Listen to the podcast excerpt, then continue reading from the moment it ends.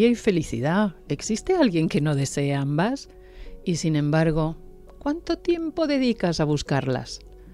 No te agobies, en este podcast no te proponemos cambios imposibles. Las grandes hazañas son la suma de pequeños pasos. Hola, soy Alejandra Vallejo Najera y cada dos semanas te espero en este podcast de Telva, Energía y Felicidad, un espacio entretenido de menos de media hora. Invitaré a grandes expertos de distintos ámbitos que nos contarán cómo cuidar nuestro cuerpo y nuestra mente. Empezamos.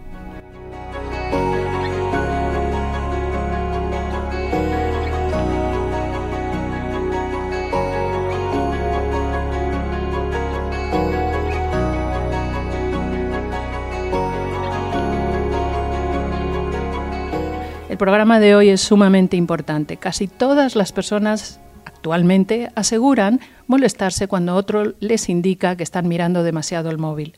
8 millones de personas se considera adicta al móvil en España. 3,7 millones no pueden pasar una hora sin consultarlo y más del 60% de la población reconoce que es lo primero que hace al levantarse y lo último que hace al acostarse. El 70% reconoce mirarlo incluso estando con amigos. Esto es lo que figura en el post de Nuria Núñez Morales, que es psiquiatra, en el post de Instagram. Nuria es, eh, como he dicho, psiquiatra, especialista en el sector infanto-juvenil y profundiza sobre todo en el tema de adolescentes a raíz del aluvión de consultas que han sucedido a partir de la pandemia. En su labor asistencial, en su cuenta de Instagram, divulga todo sobre salud mental, sobre todo centrado en niños y adolescentes.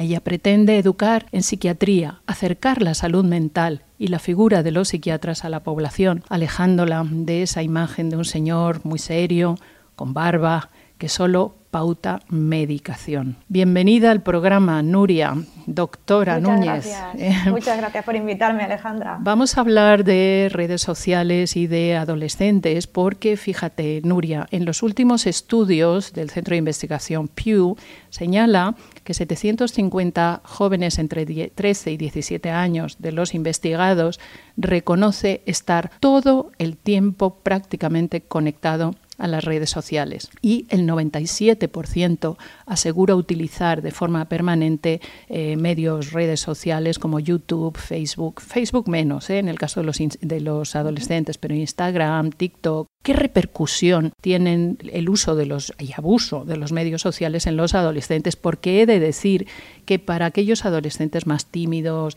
que sufren algún tipo de exclusión o discapacidad puede ser una forma de relacionarse adecuadamente con los congéneres. La palabra adecuadamente quizá aquí es el, el problema o lo que vamos a poner eh, de relieve. ¿Qué ventajas tiene el uso de redes sociales? Vamos a hablar primero de lo positivo para los adolescentes entre 13 y 18 años? Bueno, si empezamos por las ventajas, eh, sí que hay que reconocer que es una manera de, de, estar conectados, ¿no? Es la manera que ellos tienen un poco de, de, relacionarse, de estar en contacto unos con otros y sí que es verdad que eh, a raíz de la pandemia hubo un abuso muy, muy importante que fue muy perjudicial, pero también fue lo que les mantuvo en contacto con, con sus iguales, ¿no? En esos momentos tan duros de casi dos meses de no poder relacionarse con nadie fue lo que le, le salvó un poquito de no estar solamente con, con sus padres. Al y mismo sí tiempo. La, sí, sigue, sí, Nuria, perdón. Sí que la usan ellos eso para comunicarse, para obtener información,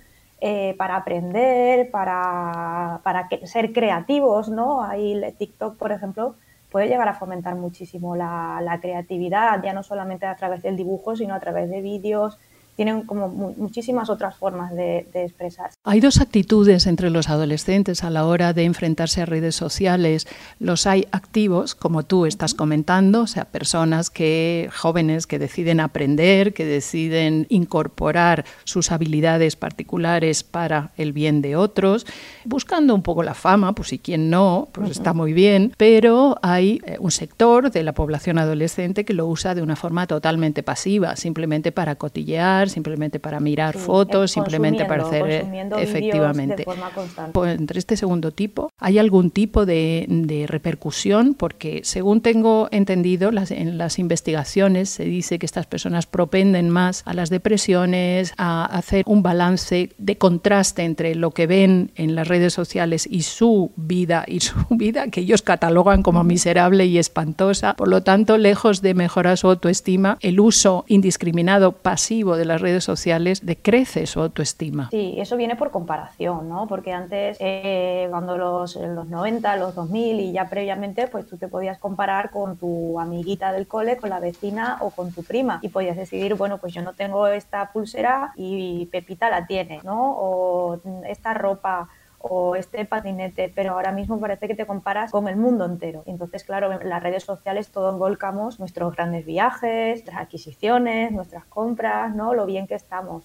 Nadie pone en redes sociales sus miserias. Entonces, claro, si te comparas con influencers o te comparas incluso con cualquier amiga que viva en la otra punta de España, parece que tu vida es miserable y la de los demás es maravillosa. Entonces, eso por comparación sí que mina la autoestima y puede llegar a causar ánimo depresivo, ¿no?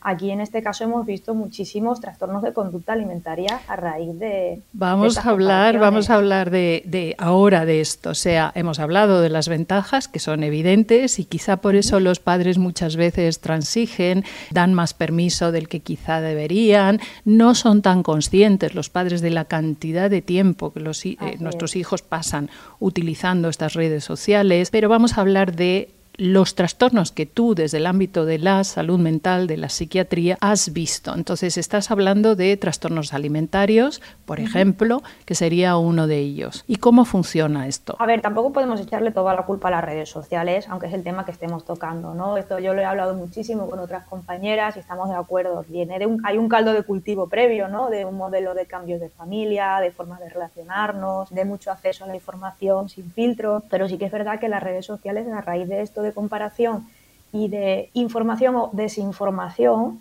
ha dado acceso a muchísimos adolescentes a muchísimas pautas eh, alimentarias, de ejercicio, y aquí como todo el mundo opina sin filtro y te da igual consultar la web de un nutricionista titulado que de una chica que ha decidido hacer la dieta de la alcachofa, pues eh, los adolescentes han tenido acceso a una cantidad de información muy perjudicial para ellos. Claro, porque no tienen experiencia para valorar qué es verdad y qué no es verdad.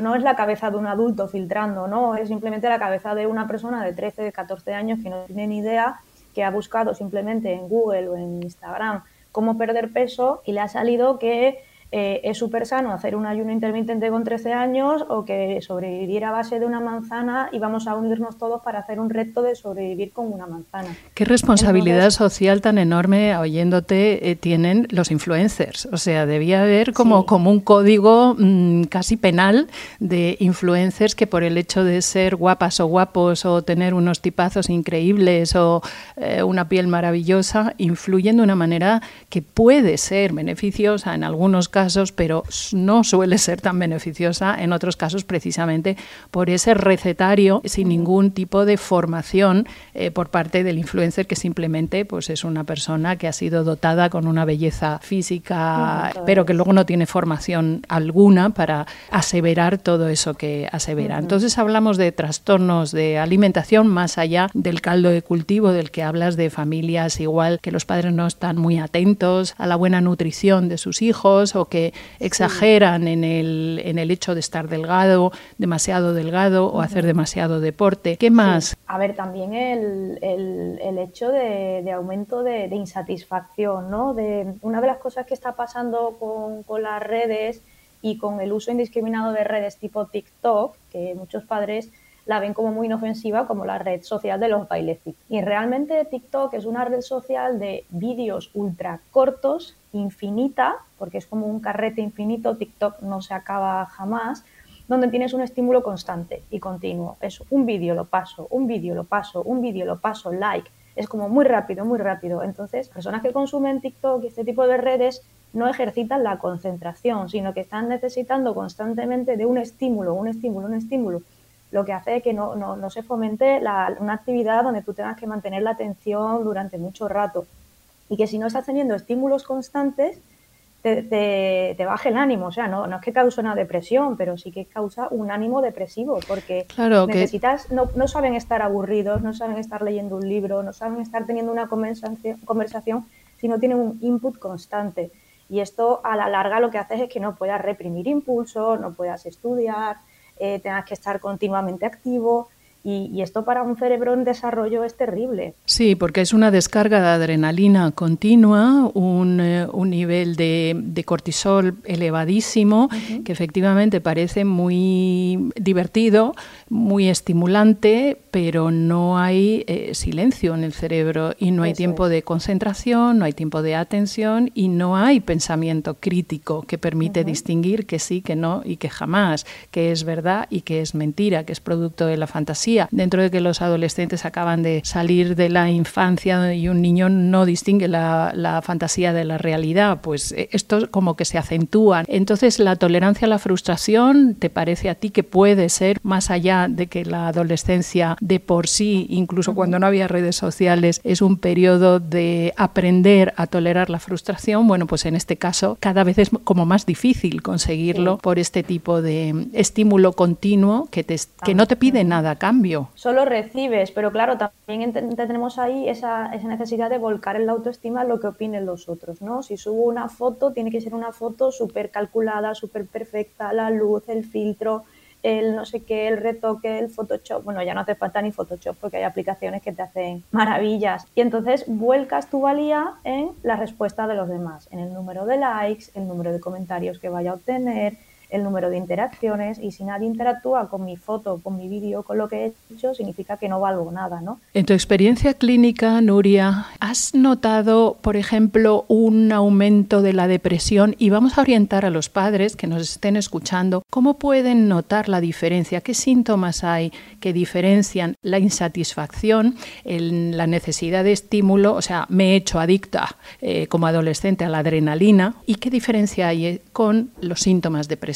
A ver, también aquí habría que puntualizar que, yo desde la pandemia eh, he reformulado muchísimo los diagnósticos con los adolescentes. Yo he sido siempre muy amiga de, de los diagnósticos como etiquetas porque creo que le dan una entidad a lo que te pasa, consigues desculpabilizarte un poco, ¿no? Decir, bueno, pues lo que me pasa esto, le doy una entidad de enfermedad, no me siento mal por lo que me pasa, sino que intento abordarlo, ¿no? Pero los adolescentes, creo que a raíz de, la pandemia esto se ha difuminado muchísimo. Yo hace muchísimo tiempo que no veo una depresión en un adolescente, una depresión de verdad o una ansiedad de verdad o un trastorno de verdad. O sea, se ha hecho ahí como una amalgama, una mezcla de cosas que está cogiendo como una nueva forma, una nueva entidad que todavía no se ha definido. Pero sí que es verdad que creo que hay que diferenciar entre la normalidad y cuándo hay que acudir a, una consulta. ¿no? Entonces yo diría que quitando las etiquetas de depresión, de ansiedad, de trastornos de personalidad, lo que fuera, hay que acudir a, la consulta de un psicólogo o psiquiatra en infanto juvenil cuando hay un cambio de carácter importante. Cuando mi hijo, pese al filtro de la adolescencia que lo distorsiona todo, mi hija era súper habladora, súper activa, cariñosa, comunicativa y de repente está eh, en su habitación, llora, ha dejado de salir con las amigas, porque el que se alejen de los padres es normal, ¿no? Pero que se aleje de las amigas, eh, ha cambiado a un estilo de música mucho más, más oscuro, detectamos cambios en la alimentación, hay una bajada importante académica. Ese tipo de cambios bruscos de carácter son los que nos tienen que poner un poco en alerta. Claro, la palabra aquí está en bruscos, o sea, que sean bruscos, porque, bueno, pues muchas veces los adolescentes pasan periodos mm, con comportamientos como los de que describes, pero son más pautados, más pausados, más, distantes, más progresivos, efectivamente. Entonces la cosa brusca hay que pensar. Entonces, como los adolescentes tienen tantos y serios problemas para, primero, conectar con lo que les pasa, poder hablar de ello con claridad y más delante de sus padres, que muchas veces con el con, eh, venga que no pasa nada, venga que ya pasará, venga pues si tal cosa te sucede pues supéralo, ¿no? Muchas veces los padres les faltan recursos para ayudar a sus hijos. En ese caso pues precisamente los profesionales de la salud mental son los grandes interlocutores que pueden y sobre todo con una persona como la doctora Núñez tengo que decir a todos los que nos están escuchando, no la ven, pero desde luego es una persona persona jovencísima y debido a su juventud puedes conectar muy bien con ellos porque mm, te ven y casi se creen que eres de, de su edad. Pero, ¿cómo ¿Cómo eh, orientarías a los padres, que seguro que en el ámbito clínico lo haces, pero a los que nos están escuchando para que sepan escuchar lo que les pasa a sus hijos cuando han detectado ese cambio tan brusco? Vale, aquí yo siempre hablo del término de escucha activa, ¿no? que en mi cuenta de Instagram soy muy pesada, muy pesada con eso, lo repito muchísimo, ¿no? y, tengo un post específico de este tema. ¿no? Cuando hablo de escucha activa eh, es escuchar sin juzgar, con toda nuestra atención sin dar consejos, que es lo que le pasa mucho a los padres, ¿no? ¿Qué te pasa? Me pasa que pues tú lo que tienes que hacer es esforzarte, tú lo que tienes que hacer, y entonces enseguida intentamos desde nuestra experiencia de adultos dar consejos. Y, y eso es completamente opuesto a lo que un adolescente necesita. Incluso a lo que los adultos necesitamos, porque cuando nos confesamos o le contamos a alguien nuestras cuitas, nuestras zozobras, pues queremos que nos escuche, no queremos que nos diga lo que tenemos que hacer, porque en el fondo, siendo adultos, ya lo sabemos, ¿no? Eh, los adolescentes no saben cuál es la respuesta, pero en el mero hecho de, de comunicárselo a sus padres, ya la están buscando según lo emiten. Pero bueno, sigue, Nuria, perdona que te sí, en ese momento, o sea, en ese momento que se abren es oro, o sea, debería pararse el mundo y debería pararse todo, dejemos al lado el móvil, la radio, la tele, lo que esté pasando y dediquemos atención plena a lo que nos están contando, ¿no? Simplemente al escuchar, a validarlo, pues vale, no pasa nada por sentirte así, es normal, cuéntamelo, vale, te doy un abrazo y escucho, escucho, escucho, escucho. Y si ya en algún momento me piden, ¿y qué hago? Pues, pues le podemos devolver, pues tú qué harías, cómo te has sentido, qué, qué, te, has planteado. Es un acompañamiento, ¿no? No es te doy la solución. Ellos no van a querer la solución en ese momento. Probablemente se les ha ocurrido ya o la, solución que les ofrecemos les parece una tontería. Pero lo que hay que hacer es escuchar. Y si dentro de esa escucha, de ese acompañamiento, de profundizar un poquito más en lo que le pasa, detectamos sufrimiento, detectamos malestar, en ese momento ofrecerles ayuda. Y muchas veces nos pasa con adolescentes y nos pasa con adultos. La familia no siempre puede ayudar. La familia puede acompañar y puede entender, pero muchísimas veces la ayuda tiene que venir de forma externa. Y yo siempre, siempre digo, cuando me preguntan en redes y tal, digo, lo primero es que yo no puedo diagnosticar por redes ni puedo intervenir por redes. Esa es otra. Esa es otra. Para eso. Que pasamos los de la salud mental, que es la, consulta en los mensajes privados. Eso es, eso es. que Entonces yo digo, ante la duda, consulta. O sea, no no hay ningún psicólogo ni psiquiatra, tendría que ser muy psicópata, para mm, darte consultas si no tienes motivo. O sea, ahora mismo estamos todos saturados. Yo no me voy a quedar con un paciente por mm, quedármelo. O sea, yo si veo que hay algo, intervendré si considero que no es de psiquiatría y que tiene que hacerlo más un psicólogo, lo derivaré a un psicólogo. Y si considero que simplemente es normalidad, porque hay padres también que se asustan mucho, ¿no? De, ay, es que ¿qué pasa? Y le digo, tu niño es normal, o sea, déjalo que haga claro, es simplemente adolescente. Es, simplemente adolescencia. Genial por traerlo, te preocupas por tu hijo, es maravilloso que lo hayas traído, pero vamos a quedarnos pues te llevas una consulta de tranquilo, de lo estoy haciendo bien, mi hijo es normal y mira qué bien, qué contentos todos a casa. Volvemos al tema de las redes sociales, algo que sucede y que pasa y que ha tenido mm, repercusiones muy fatales en algunos casos, es el bullying, las persecuciones, el, el poner en solfa la dignidad de un adolescente en particular. ¿Has notado que esto ha aumentado? Por el contrario, no. Sí, sí, sí que sí que ha aumentado, ¿no? Volvemos al ejemplo de antes, que a ti si te gustaba la pulsera de mariquita, pues solo veías a mariquita en clase, ¿no? Pues antes si, si en clase te hacían bullying, ¿no? O te, machacaban, pues era en clase, pero llegaban las 2 de la tarde, tú te ibas a tu casa y, ya está, ¿no? Y en todo caso volvías a encontrarte el mismo problema al día siguiente a las 8 de la mañana. Pero ahora es 24/7 y se hace a través de grupos de WhatsApp, o excluyéndote de, grupos de WhatsApp o incluso hay aplicaciones que se utilizan para el bullying. hay una aplicación que se llama NGL, que viene de las siglas Not Gonna Lie, mm, muy perversa. O sea, esta aplicación se conecta con Instagram. Lo primero es que te coge todos los datos del móvil sin, sin preguntarte apenas. Le das acceso a todo, a tus cuentas, a tus seguidores, a todo. Entonces, esta aplicación lo que hace es pide a tus seguidores que eh, cuentan algo de mí. Entonces, claro, esto se puede utilizar como eres muy guapa, me encanta tu pelo, eh, me encanta tu estilo, dónde te has comprado esa falda, o, pero son anónimos. Aquí está el kit de la cuestión, es anónimo. Entonces lo llegan a utilizar al revés. Estás gorda, eres una troll, deberías darte vergüenza de ti mismo. Y lo más perverso de toda esta aplicación es que para saber quién lo ha hecho, pagas. Que vemos a niños cogiéndole tarjetas a los padres o lo que sea para averiguar quiénes les están insultando. Y son los propios niños o los propios adolescentes los que se descargan esta aplicación como un juego, pero hay verdadero acoso. Y los padres no saben que existe. Ya. esta es una de las cosas que los padres tienen que estar súper pendientes de cuáles son las aplicaciones que existan ¿Cómo se llama ¿Cómo se llama esta aplicación de nuevo? NL. L, Not Gonna Lie. Ya, bueno, todo el mundo atento a esto, es brutal. ¿eh? ¿eh? las redes sociales, tú comentas en muchos de tus posts, cambian demasiado rápido, salen nuevas aplicaciones, los padres siempre vamos eh, retrasados en relación a eso porque como que nos acostumbramos a una y creemos que es que es la única que hay y es súper importante como progenitor, progenitora, conocerlas y estar al día. ¿Cómo hay que hacer y a qué edad es prudente darle a nuestros hijos su primer móvil? Esto es muy variable, ¿no? Hay muchos padres que se sienten culpables por no darles el móvil, ¿no? Porque todos tienen móvil o porque la mayoría de sus amigos tienen móvil. Creo que esto depende mucho de la familia, de sus valores, de sus necesidades, de la madurez del niño, ¿no? Porque yo entiendo que si tiene que irse al colegio y el colegio está a una hora en autobús, pues esa familia necesita que ese niño esté controlado conectado y necesite un móvil pero a lo mejor un niño de 13, 14 años que es muy inmaduro,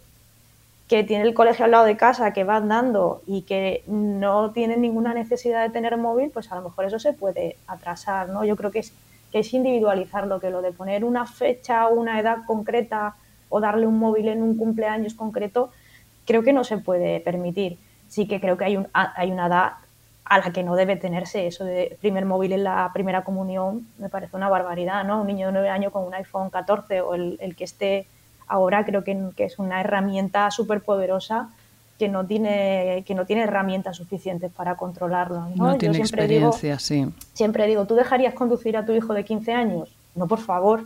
Digo, entonces, ¿por qué tu hijo de 10 tiene un sistema operativo de la leche que puede llegar a lo que sea?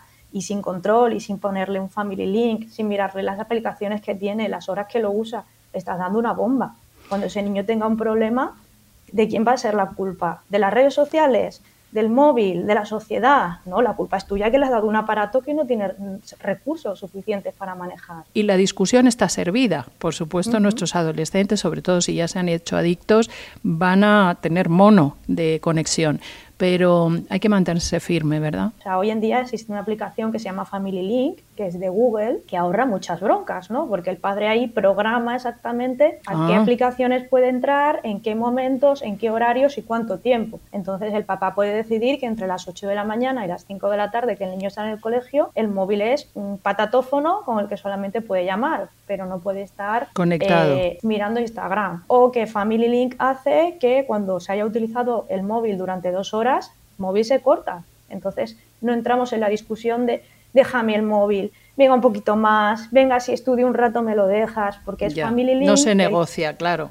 Family Link ha decidido que no se usa el móvil. Hijo, yo te he dado un tiempo y tú te lo has administrado mal. Ya sabes que mañana no puedes usar el móvil por la mañana por si quieres usarlo por la tarde. Qué dificultad tenemos a veces los padres para comprender que la familia no es una democracia.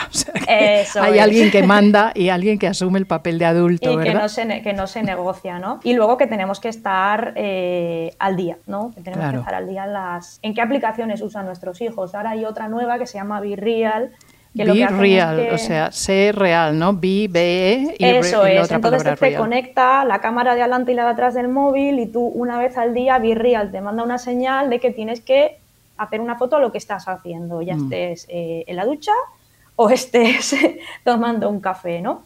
Ahora los niños están enganchados a esto, entonces vamos a ver por dónde tira, vamos a ver qué hacen con eso, pero es que tenemos que tener real, no significa que tengamos que estar, porque los hijos tienen varias cuentas de Instagram que nos tendrán bloqueados en no sé cuántas. No es cuestión de estar ahí cotillando cada cosa que hacen, pero por lo menos saber en qué se manejan, qué usan, cómo lo usan y qué riesgos hay. No, no podemos echarle la culpa a el gobierno tiene que regular las redes sociales. no, no, no. Tenemos que asumir como padres cuál es nuestra responsabilidad. Y como padres también pedirlo en las escuelas, en los colegios, eh, alertar a los profesores, estar abiertos a lo que nos dicen los profesores, que a veces como padres tenemos dificultades para aceptar lo que nos dice un profesor, una profesora de lo que está observando. Nuria, doctora Núñez, ha sido un auténtico placer. Eh, muchísimas gracias a todos los oyentes que sepan que la doctora Núñez es psiquiatra y especialista en adolescentes y niños. Ella misma parece una niña, con lo cual van a conectar los adolescentes maravillosamente bien con ella. En su cuenta de Instagram mm, ofrece mucha ayuda, mucha claridad y yo animo a todo el mundo a que la siga desde ya. Muchas gracias. Hasta pronto.